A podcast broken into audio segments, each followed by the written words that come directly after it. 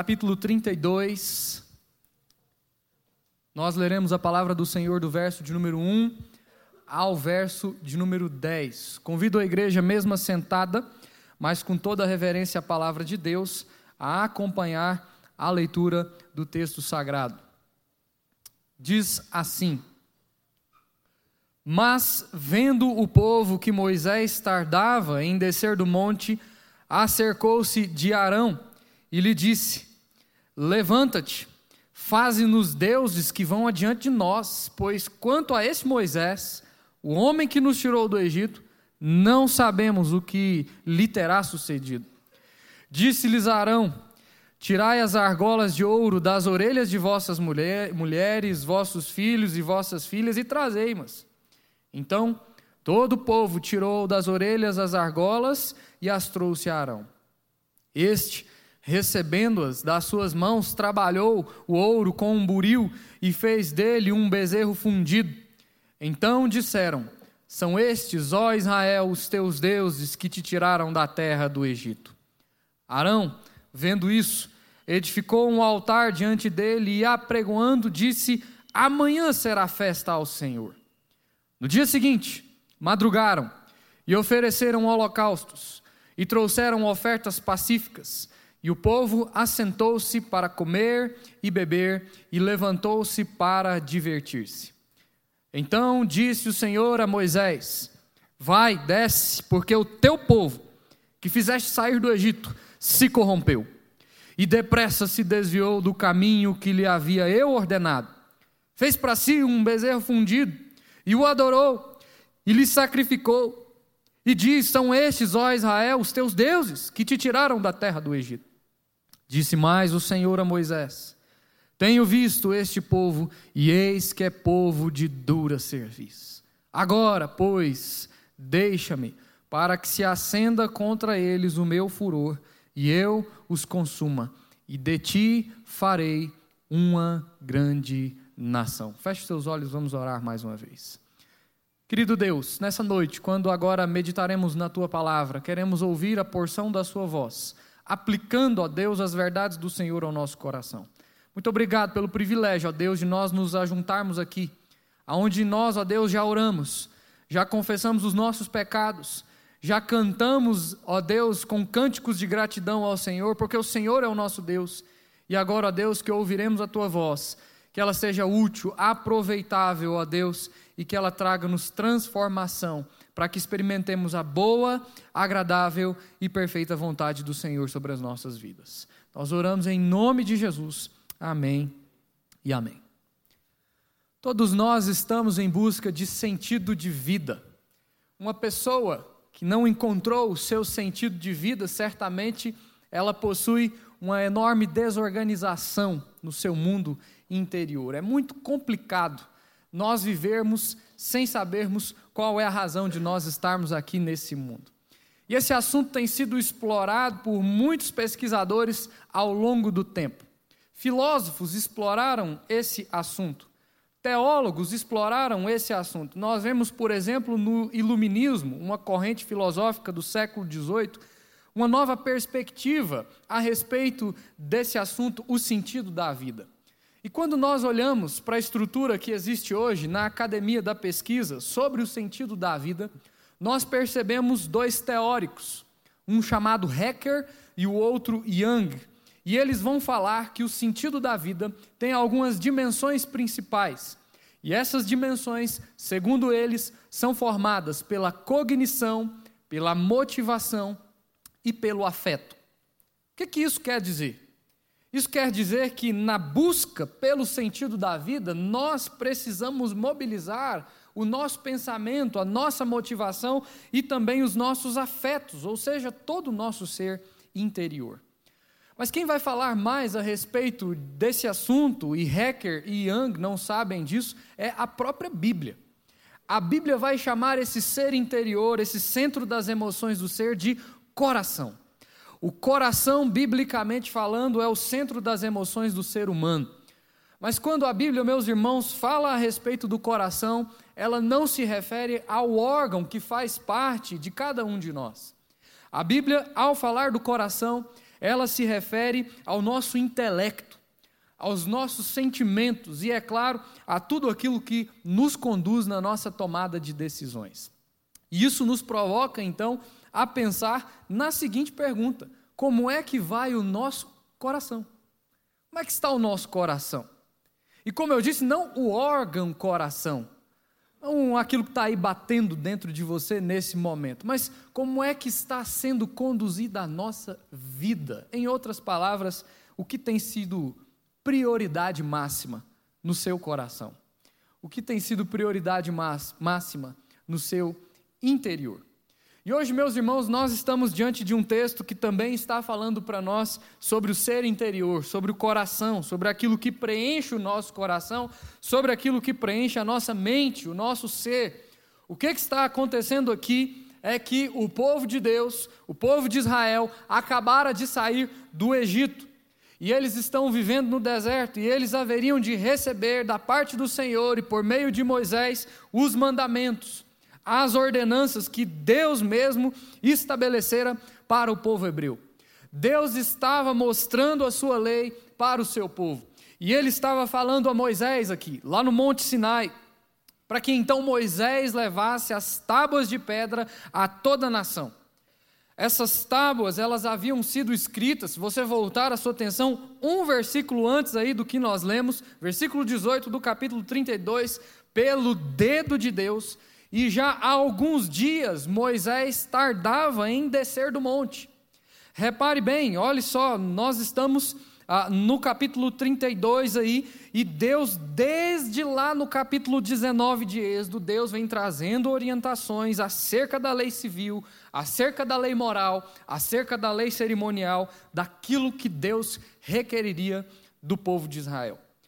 A promessa das tábuas de pedra, se você voltar a sua atenção, e folhear a sua Bíblia, ela acontece lá no capítulo 24, versículo 12, quando o Senhor diz a Moisés lá o seguinte: Sobe a mim ao monte e fica lá. Dar-te-ei tábuas de pedra e a lei e os mandamentos que escrevi para os ensinares. E Moisés, então, ele fica no Sinai. E ele deixa lá Arão e Ur com o povo de Israel. Você pode observar, inclusive, que a responsabilidade de cuidar de Israel fora dada a Arão pelo próprio Deus. Porque, olha só, lá no capítulo 24 também, verso 14, o texto diz: Eis que Arão e Ur ficam convosco. Quem tiver alguma questão, se chegará a eles. No entanto, meus irmãos, embora esses homens tenham sido deixados na responsabilidade de orientar o povo de Israel acerca dos desígnios de Deus, o coração dele se encontrava longe do Senhor. Longe do Senhor. Haviam outras prioridades, haviam outros interesses, haviam outros desejos que não o Senhor Deus no coração do povo de Israel e também no coração de Arão. A fé do povo hebreu, a fé de Arão, elas estavam fundamentadas tão somente em paciência e incredulidade. Eles se esqueceram do Deus que lhes havia feito uma promessa. Eles se esqueceram do Deus, se você também voltar capítulos anteriores, do Deus que os sustentava, o Deus que mandava para eles o maná, o Deus que mandava para eles codornizes. Eles se esqueceram de Deus, o coração do povo se distanciou de Deus. Essa história, meus irmãos, ela me faz, inclusive, me lembrar de um ensinamento muito profundo que eu recebi no seminário. Eu já pude compartilhar isso aqui com alguns dos irmãos na igreja, onde um dos nossos professores no seminário, meu e do reverendo Diógenes, o reverendo Luciano Pires, professor de teologia bíblica do Antigo Testamento, certa vez, em uma das suas aulas, na sala de aula mesmo, ele nos trouxe uma frase de João Calvino fundamental. Eu queria que você guardasse essa frase no seu coração na introdução desse sermão. Uma frase sumariamente importante. Uma frase a respeito do coração. A frase diz o seguinte: Quando qualquer coisa ocupa o lugar de Deus em nossos corações, vivemos uma vida de idolatria. Mas quando o Senhor é prioridade máxima, do nosso ser, vivemos uma vida de adoração. Esse era o problema do povo de Israel. Esse era o problema de Arão. Deus não era prioridade máxima nos corações. É por isso que a palavra de Deus nos ensina a guardar o nosso coração. Lá no livro de Provérbios, capítulo 4, verso 23, a palavra de Deus nos diz: Sobre tudo o que se deve guardar, guarda o coração, porque dele procedem as fontes da vida. À medida em que Deus é prioridade nos nossos corações, revela o quanto nós compreendemos qual é o real sentido da vida.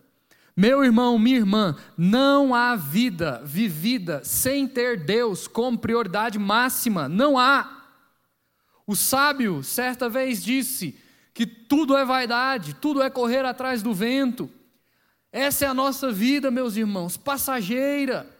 Uma vida que, se não for vivida tendo o real sentido com Cristo Jesus, ela se torna tão somente vaidade. E por isso que esse texto nos faz uma pergunta muito importante, que você não pode sair daqui na noite de hoje sem responder essa pergunta: Como vai o seu coração diante de Deus? Como é que está o nosso coração?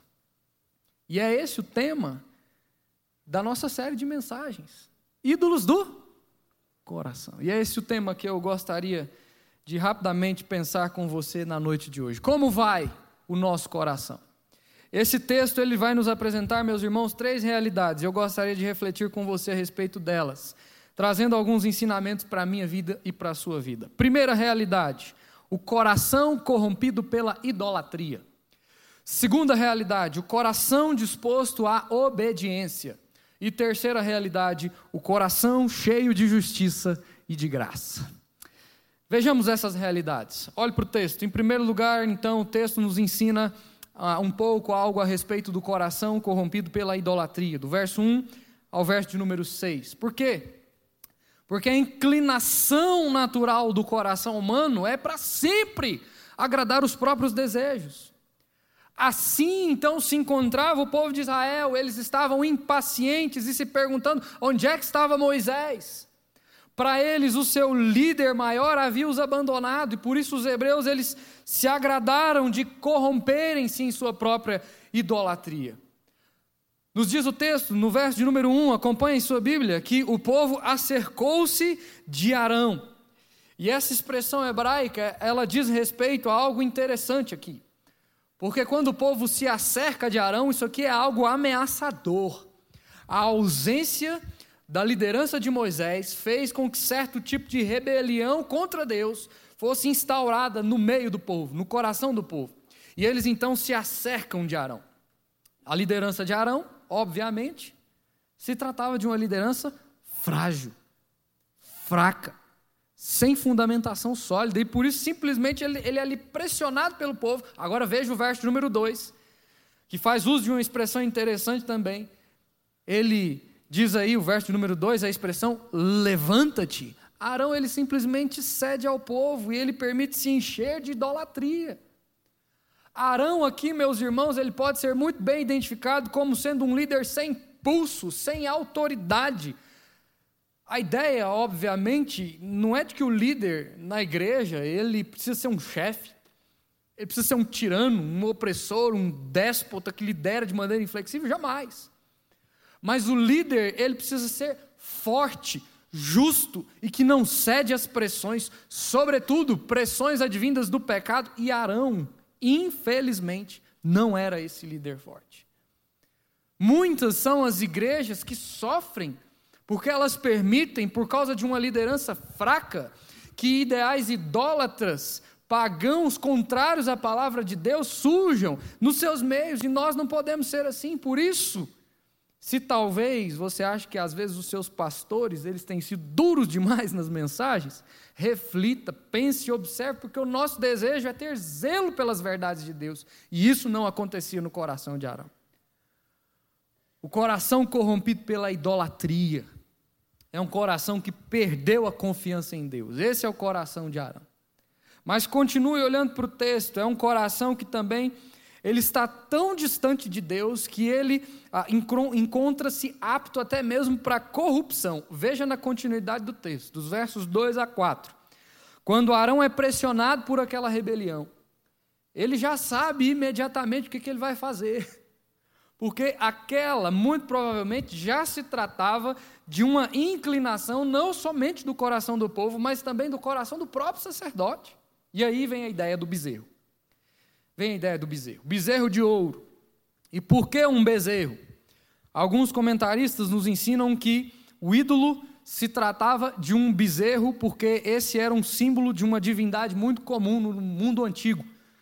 Esse era, inclusive, o símbolo de um deus egípcio, o deus Apis, o deus da fertilidade, que o povo conhecia muito bem porque eles tinham acabado de sair do Egito.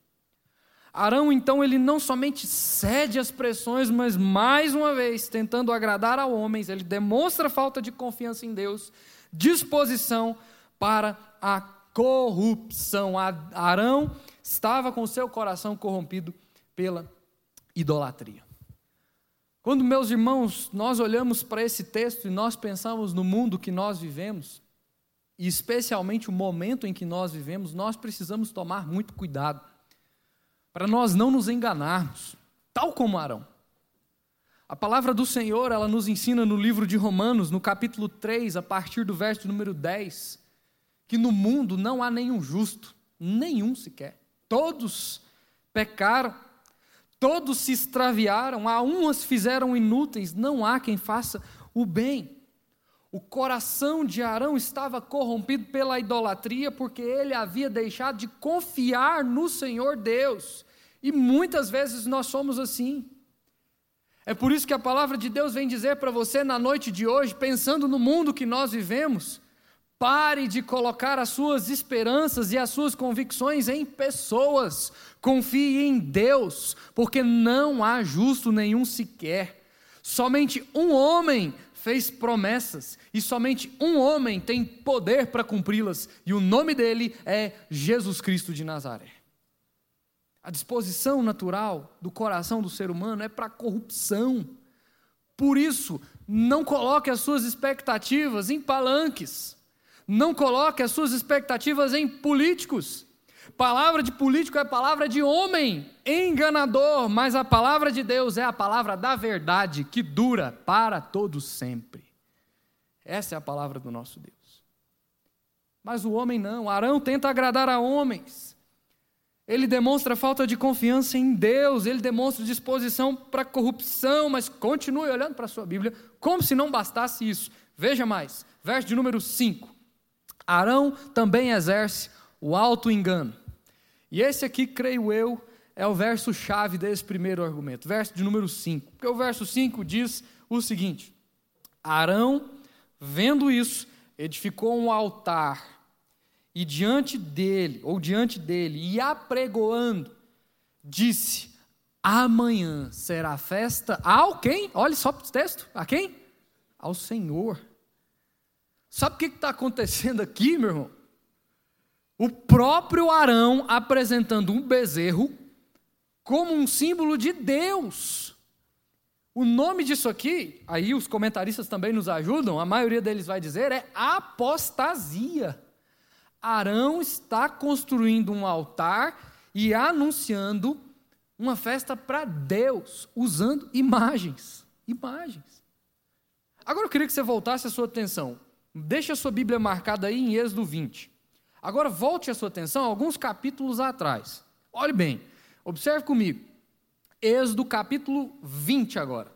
Deixe Êxodo 32 marcado e volte aí lá para Êxodo capítulo 20, versículo 4. E eu queria que nós lêssemos juntos o texto. Somente esse versículo, verso 4 que já nos dá uma boa percepção da gravidade do que estava acontecendo ali. Diz assim: leiamos juntos, Êxodo 24, leiamos. Não farás para ti imagem de escultura, nem semelhança alguma do que há em cima nos céus, nem embaixo na terra, nem nas águas debaixo da terra. Não farás para ti o quê? Imagem. Auto engano auto-engano. Arão já sabia muito bem que com essa festa, o primeiro, o segundo, o terceiro, talvez até o sétimo mandamento seriam violados. Mas ainda assim, ele preenche o seu coração de idolatria. Mas ainda assim, ele quebra os mandamentos do Senhor. Mas ainda assim, ele demonstra falta de confiança, disposição para a corrupção. Arão engana a si mesmo. Arão engana a si mesmo. Assim é o pecado, meus irmãos. Esse é o pecado. Esse é o pecado. Quantos nós não conhecemos? Quantas pessoas? Muitos que já, inclusive, até passaram já por aqui, que preferiram encher o seu coração de algo que lhes traz felicidade momentânea, como o pecado traz. No entanto, quando acaba, isso lhes dá um vazio que inunda a alma em amargura, solidão e tristeza. Esse é o pecado. Essa é a vida que o mundo oferece. Mas a vida que Cristo oferece é completamente diferente. Há uma música, inclusive, muito bonita que diz isso. A vida que Cristo oferece, o mundo não pode te dar. Eu costumo dizer que nós experimentamos muito da vida que Cristo oferece quando nós participamos de acampamentos. Acampamentos. E a nossa igreja, pela graça de Deus, tem desenvolvido bem esse ministério. Só entre os meses de agosto e setembro nós tivemos três. E eu só não fui no terceiro porque não deixaram. Eu amo acampamento. Eu amo demais. Por quê? Porque no acampamento nós experimentamos um pouco da vida que Cristo oferece. Porque no acampamento nós temos ali um pedacinho do reino de Deus. O acampamento é um lugar totalmente oposto ao mundo, porque quando você vai para o mundo, você tem inúmeras coisas que te preenchem, mas que quando elas acabam, elas trazem no seu coração uma sensação de vazio inexplicável.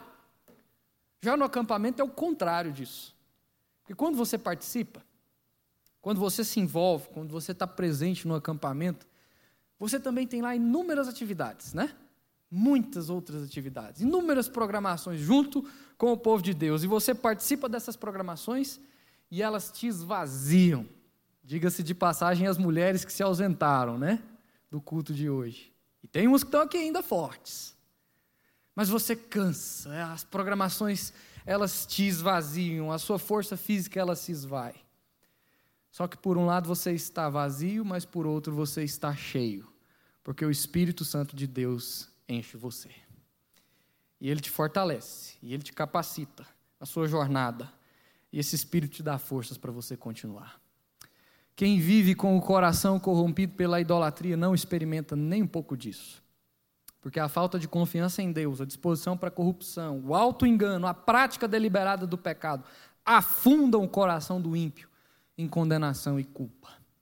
Adam Clarke, comentarista do texto, afirma que o que estava para acontecer ali, no meio do povo de Israel, tratava-se de um culto idólatra. Um culto idólatra. E é isso que o versículo 6 termina dizendo. Observe que no dia seguinte, o povo levantou cedo e assentou-se para comer, beber e divertir-se. Deus já era esquecido, Deus já não era mais lembrado a imoralidade tomara conta do povo. E é por isso então que o Senhor Deus se levanta e levanta também o seu servo. E o texto então nos apresenta agora uma segunda realidade. A primeira, o coração corrompido pela idolatria. Mas essa passagem não ensina somente isso, o texto também apresenta uma segunda realidade, agora através de Moisés. O texto nos mostra o coração disposto à obediência, a partir do verso de número 7. O coração disposto à obediência. A partir do verso de número 7, nós vemos que Deus não reconhece aquele povo como sendo seu. Veja que interessante. O nosso Deus, o meu Deus, o seu Deus, é um Deus de alianças. O nosso Deus é o Deus do pacto.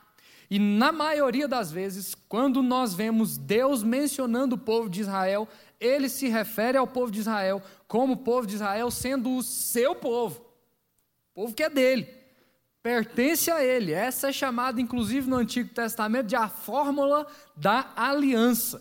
Quando a Escritura nos mostra o Senhor dizendo assim: ó, Eu serei o seu Deus e vós sereis o meu povo, meu povo.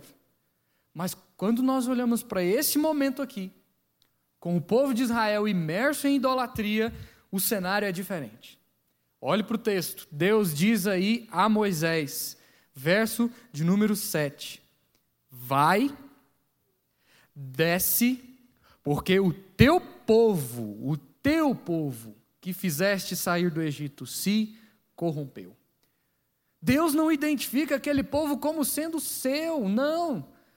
Mas de Moisés, por que será isso? A resposta é muito simples. Porque Deus não quer para si um povo imerso em idolatria. E é por isso que ele chama Moisés. E aí, se você voltar a sua atenção lá para o capítulo 24 novamente, você vai poder entender bem isso. No capítulo 24 de Êxodo, Deus renova a sua aliança com o povo de Israel. Mas a aliança de Deus, em especial, não se dá com o povo de Israel a aliança de Deus se dá em primeira instância com Moisés. Veja o verso de número 1 e número 2 do capítulo 24. Agora, mais uma vez, eu peço a você que faça esse exercício. Mantenha sua Bíblia aberta em Êxodo 32, marque a página e volte a sua atenção lá para o capítulo 24. Lá diz o seguinte: Disse também Deus a Moisés: Sobe ao Senhor, tu e Arão e Nadab e Abiú, e setenta dos anciãos de Israel, e adorai de longe. Agora preste atenção no próximo verso. Só quem? Moisés se chegará ao Senhor. Os outros não se chegarão, nem o povo subirá com ele. Agora, ainda aí, volte também a sua atenção lá para o capítulo 20, algumas páginas ainda atrás, versos 19 a 21. E você vai poder entender por que Deus faz aliança, em especial com Moisés. Repare, no verso número 18 do capítulo 20, logo após Deus conceder os dez mandamentos, qual é inclusive o título que a Sociedade Bíblica do Brasil dá para essa parte do texto? Qual é? Moisés o quê? Mediador entre Deus e o povo. Agora, observe o texto a partir do verso 19, aí mesmo. Disseram a Moisés: Fala-nos tu e te ouviremos. Porém, não fale Deus conosco, para que não morramos. Respondeu Moisés ao povo: Não temais. Deus veio para vos provar e para que o seu temor esteja diante de vós, a fim de que não pequeis.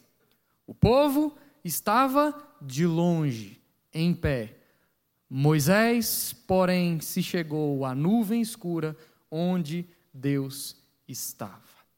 Deus, meus irmãos, antes de firmar uma aliança com o povo de Israel, ele firma uma aliança com Moisés. Por pelo menos dois motivos. Primeiro, Moisés era o mediador. O mediador. E isso aqui se tratava de um apontamento claro para o perfeito mediador. Moisés era o mediador entre Deus e o povo, assim como um dia Jesus seria o perfeito mediador entre cada um de nós e o Pai. E aí, você pode voltar a sua atenção mais uma vez para o capítulo 32. E nós vamos falar disso daqui a pouco.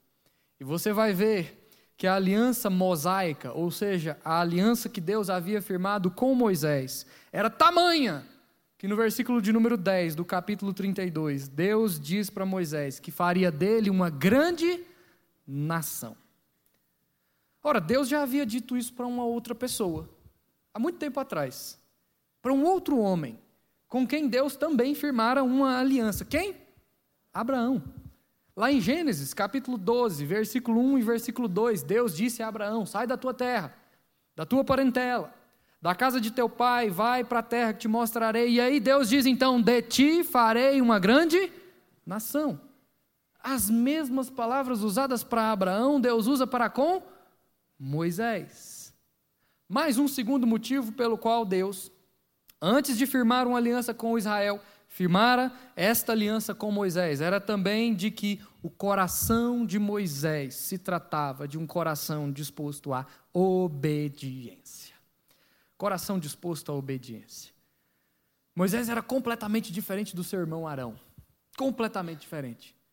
Enquanto Arão permitia-se corromper-se pela idolatria do seu coração, o coração de Moisés estava preenchido por um sentimento de obediência a Deus. E aí existe uma palavra no verso número 7 que nos comprova isso, esse sentimento no coração de Moisés. E para entender melhor isso, nós precisamos recorrer ao texto original, a palavra hebraica red, que significa uma ordem que foi obedecida.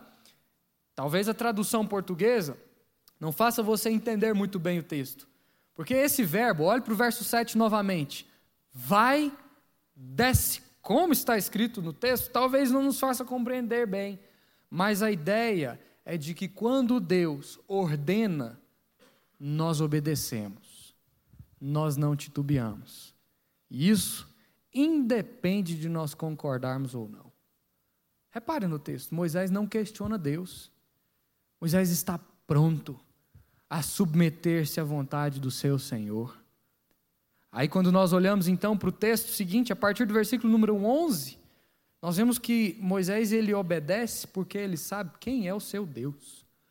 O Deus de Moisés é um Deus que não tolera o pecado, mas também ele é um Deus de misericórdia. E aí nós vemos na perícope seguinte o mediador interceder a Deus pelo povo, tal como nós vimos lá, capítulos anteriores, no capítulo 20. Moisés, ele sabe que a ira de Deus, se derramada contra Israel, trará ruína, lamento, juízo ao povo, por isso ele, como um servo obediente, ele se derrama em súplicas de misericórdias ao seu Senhor. Meus irmãos, quantas vezes, ou quantas são as vezes em que nós, nós nos portamos de maneira totalmente diferente de Moisés nas nossas decisões. Quantas são as vezes em que nós não temos um coração obediente assim? Quantas são as vezes em que nós, por não concordarmos com aquilo que Deus estabeleceu, nós somos duros, nós somos arrogantes, nós somos blasfemos até, nós somos arredios, quando o que Deus tem nos oferecido, na verdade, é muito melhor. Quantas são as vezes em que nós preferimos, como Arão, agradar os ídolos do nosso próprio coração para nós não nos submetermos ao que Deus estabelece? Um Deus tão bom, um Deus tão santo, tão zeloso, que cuida do seu povo nos mínimos detalhes, mas que esse povo prefere desobedecer. Um Deus que é um Deus de juízo, porque o Deus de Moisés é um Deus de juízo, e ele está pronto a dispensar esse juízo sobre Israel. Porque apesar de tudo que aquele Deus faz, o povo prefere o pecado.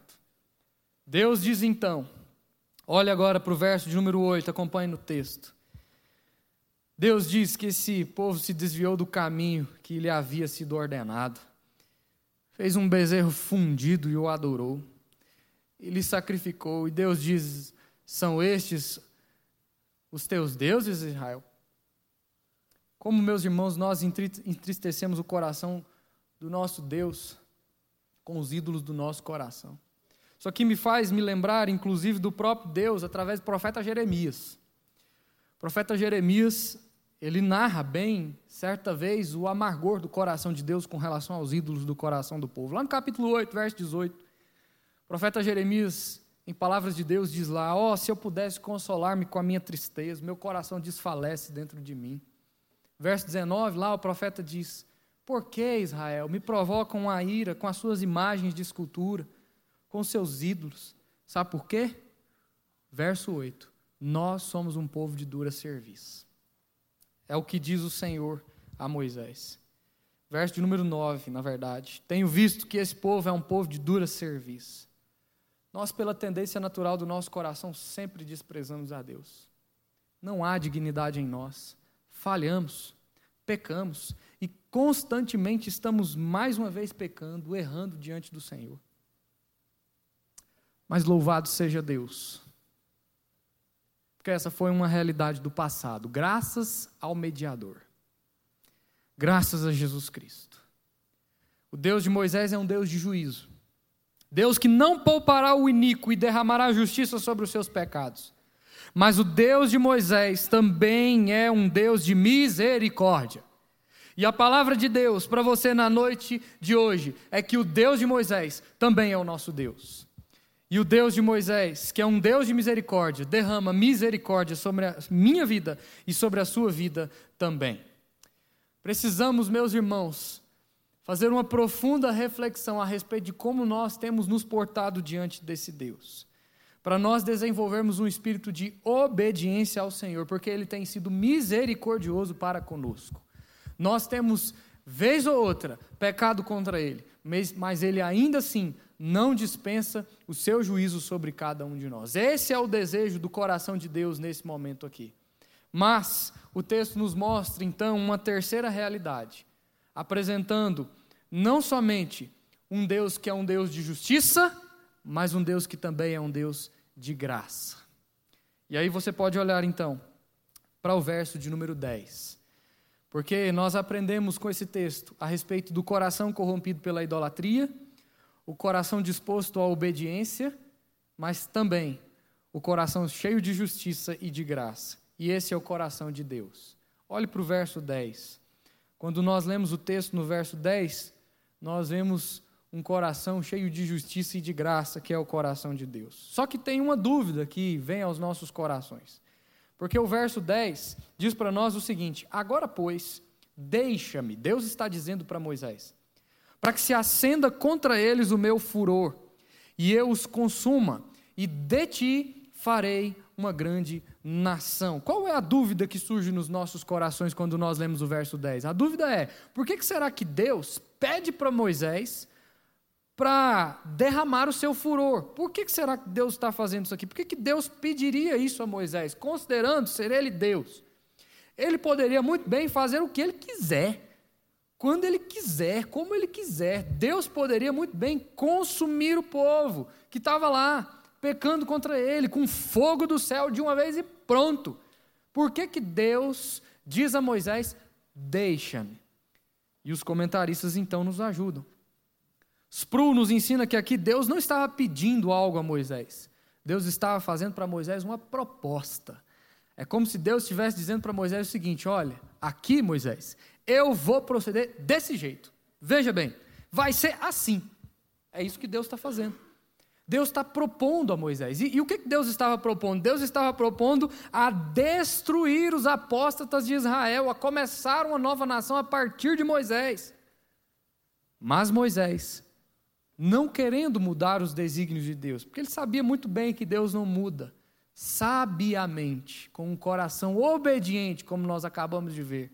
Olha o que Moisés diz ao Senhor. Moisés diz ao Senhor que se ele fizesse isso, ele teria deixado de lado as promessas feitas a Abraão, Isaac e a Jacó. Alguns comentaristas dizem que Moisés ele argumenta com Deus a respeito da honra do próprio Deus, da honra do nome de Deus. O que Moisés está fazendo aqui não é discutir com Deus, um Deus que provavelmente, como a gente olha aqui, talvez a gente pense assim: ah, esse Deus não sabe o que ele vai fazer. Não, não. Deus ele sabe muito bem o que ele vai fazer. O que Moisés faz aqui é dizer assim: Deus, dispense a sua misericórdia sobre nós. Porque o Senhor é Deus de justiça, mas o Senhor também é Deus de graça. E aí, como eu disse a você, o mesmo Deus que queria derramar justiça, juízo, o Deus que derrama graça, que não consome o povo, e aí você pode ler depois em casa o restante do texto. Esse mesmo Deus está presente aqui na noite de hoje. E esse mesmo Deus derrama graça sobre a minha vida e sobre a sua vida. Esse é o coração do nosso Deus. Um coração transbordante de justiça e graça. Um coração que nós precisamos também ter. Isso me faz me lembrar de uma canção, e nós cantaremos ela daqui a pouco, que muitas vezes nós cantamos. Dá-me um coração igual ao teu. Dá-me um coração igual ao teu. Como é que será o que é o coração de Deus? Diante do nosso pecado, é um coração de juízo, de justiça.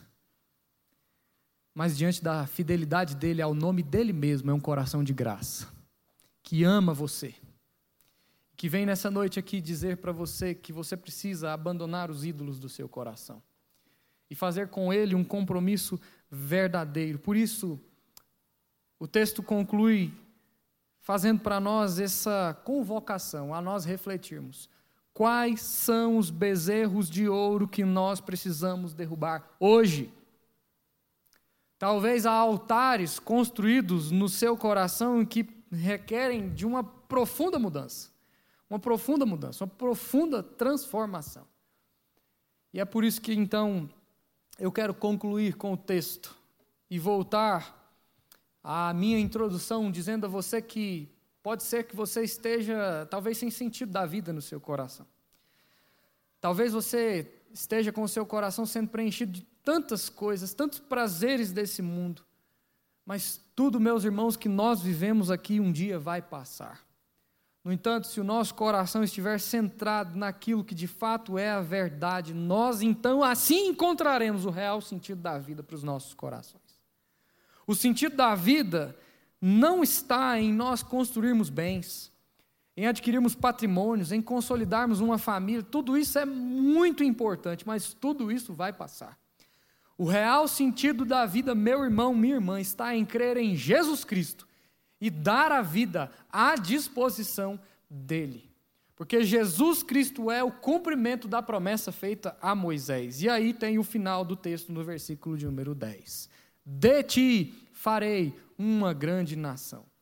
Essa promessa ela fora feita já a Abraão, a Isaac e a Israel.